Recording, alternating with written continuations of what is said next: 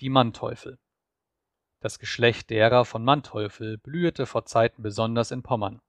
Sie waren allda sehr angesehen und mächtig und führten anfangs den Namen von Quären. Weil sie aber sogar boshaftig, räuberisch und mörderisch gewesen, so hatte man auf gut Pommersch von ihnen gesagt, it sind man Düvel, welches so viel heißen soll, das sind ja nur Teufel und keine Menschen. Davon haben sie den Namen, dass man sie Manteufel nennt, welchen Namen sie nachher selbst annahmen und der sich darauf über das ganze Geschlecht verbreitete. Besonders räuberisch und furchtbar waren die Manteufel auf Poppelow im Jahre 1531, unter der Regierung des Herzogs Barnim IX. Sie hatten große Hunde abgerichtet, welche jeden näher kommenden Fremden schon von ferne ankündigten, damit ja keiner ihren Straßenräubereien entgehen könne. Und kein Mensch und keine Straße war vor ihren Überfällen und Plünderungen sicher.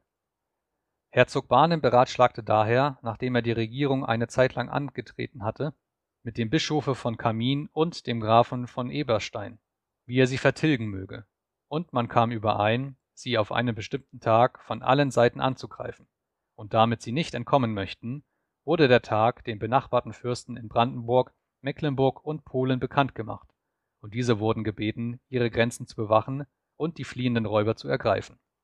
Auf den festgesetzten Tag nun zog der Herzog mit den Seinigen vor Popelow, um die Räuber zu fangen.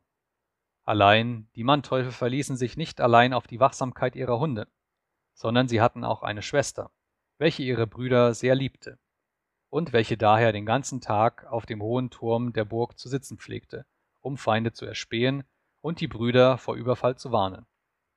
Diese sah auch bei Zeiten den herannahenden Herzog und warnte ihre Brüder, also dass sie über einen See in einen Bruch entflohen und glücklich entkamen. Die Burg Popolo wurde darauf genommen und von Grund aus verbrannt und zerstört. Der Herzog ergriff selbst einen Küchenbrand und zündete das Haus an mit allen Raubgütern darin. Da jammerten die Schwester und die alte Mutter der Manteufel, die nicht mit ihren Söhnen hatte entfliehen können. Und die letztere sprach, als wenn sie groß Recht gehabt hätte. Gott sei es geklagt, man gönnt meinen Kindern nicht ihr Hab und Gut, woran sie so oft ihr Leib und Leben gewagt haben. Andere erzählen die Sache anders. Die Manteufel sollen nämlich auf dem Schlosse zu Kölpin gehaust haben. Und besonders einer, namens Heinrich von Manteufel soll es gewesen sein, der die ganze Umgegend vornehmlich aber die Besitzungen des Klosters Belbock oder Belbuck beraubt und verheert hat. Das hat der Abt namens Nikolaus zuletzt nicht mehr ertragen können, und er hat alle seine Mannen gegen den Raubritter aufgeboten und ihn in seiner Burg zu Kölpin belagert, worin er mit seinem ganzen räuberischen Geschlechte sich aufgehalten hat. Am St. Peter- und Paulstag des Jahres 1432 soll das Schloss erstürmt und genommen sein. Der Abt hielt gerade eine feierliche Prozession, als ihm die Kunde von diesem Siege wurde.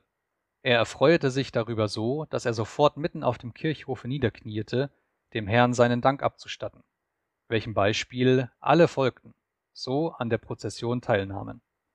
Auch befahl er, dass der Sieg alljährlich durch ein Hochamt und durch Speisung von zwölf Armen gefeiert werden solle, welches also geschehen ist, solange das Kloster bestanden hat. Man sagt, dass bei der Einnahme der Burg das ganze Geschlecht derer von Manteuffel erschlagen sei. Nur ein Kind, der Stammvater der jetzigen Familie, wurde erhalten und dem Abte gebracht, der sich seiner annahm. Die Amme des Knaben soll den Belagerern eine verborgene Tür gezeigt haben, durch welche allein es ihnen gelungen ist, in die Burg zu gelangen. Dabei hat sie sich ausbedungen gehabt, dass man des Säuglings schone, welches man ihr versprochen und auch gehalten hat. Bei dem Dorfe Kölpin kann man noch jetzt die mit einem Graben eingefasste Stelle sehen, wo die Burg gestanden hat